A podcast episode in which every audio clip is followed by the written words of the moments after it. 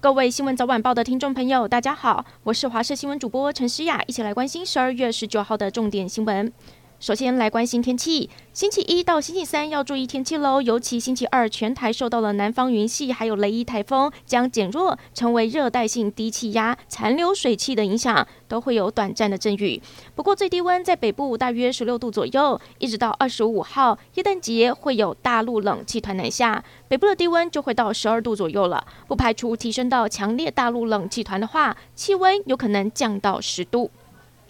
再来关心国内的疫情。今天指挥中心公布本土加零，新增了六例境外入个案，其中有五例是突破性感染。另外新增了一例死亡个案，是一名六十多岁本国籍的男性，具有慢性病史。五月二十四号确诊之后，一直到七月二号才解除隔离，却在十二月一号病逝了。对此，指挥中心发言人庄人祥说，个案生前没有接种疫苗，因为染疫并发肺纤维化等严重后遗症，研判死因和染疫相关。而美国最新的研究发现了，接种两剂疫苗还是突破感染的人，可获超级免疫力，也就是体内抗体大增。对此，台大小儿感染科医师李秉颖说，不适合用超级免疫来形容，但是打疫苗后遭到突破性感染，的确大多是轻症。交通部拍板，高铁延伸宜兰站址，确定要在县政中心以南三百五十公尺设站，并和台铁宜兰新站共构。宜兰县长林姿妙说，感谢中央重视宜兰的交通建设，县政中心以南三百五十公尺的站址也算是广义的县政中心站，希望交通部尽速展开后续的作业。绿营执政县市的桃园市、新竹市、基隆市三个县市的同意票都大于不同意票。郑文灿、林志坚和林佑昌三位首长又全市借其任满，为三县市能不能延续绿色执政埋下了隐忧。不过，这次公投结果在全台的部分四案总和都是不同意大于同意，没有过关，似乎也让苏内阁打了一剂强心针。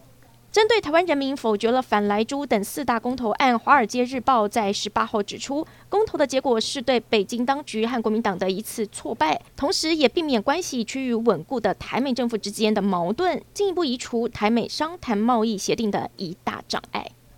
王力宏离婚之后，前妻李静蕾发出了五千字的长文，摧毁了情歌王子的优质形象，直指他在结婚期间有不正常的男女关系。昨天晚上，王力宏的爸爸王大中公开了亲笔信，他回击李静蕾是拿怀孕逼婚。对此，李静蕾一早也不甘示弱，发出声明说，王家人得知她怀孕，还一度要求要把小孩拿掉，也让这旧子亲笔信被网友痛批，根本是提油救火。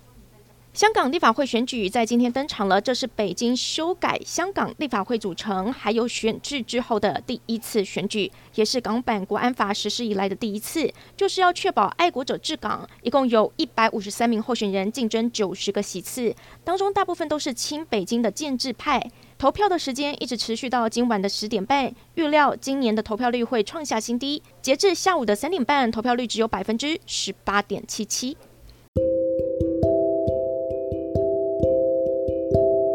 感谢您收听以上的焦点新闻，我们再会。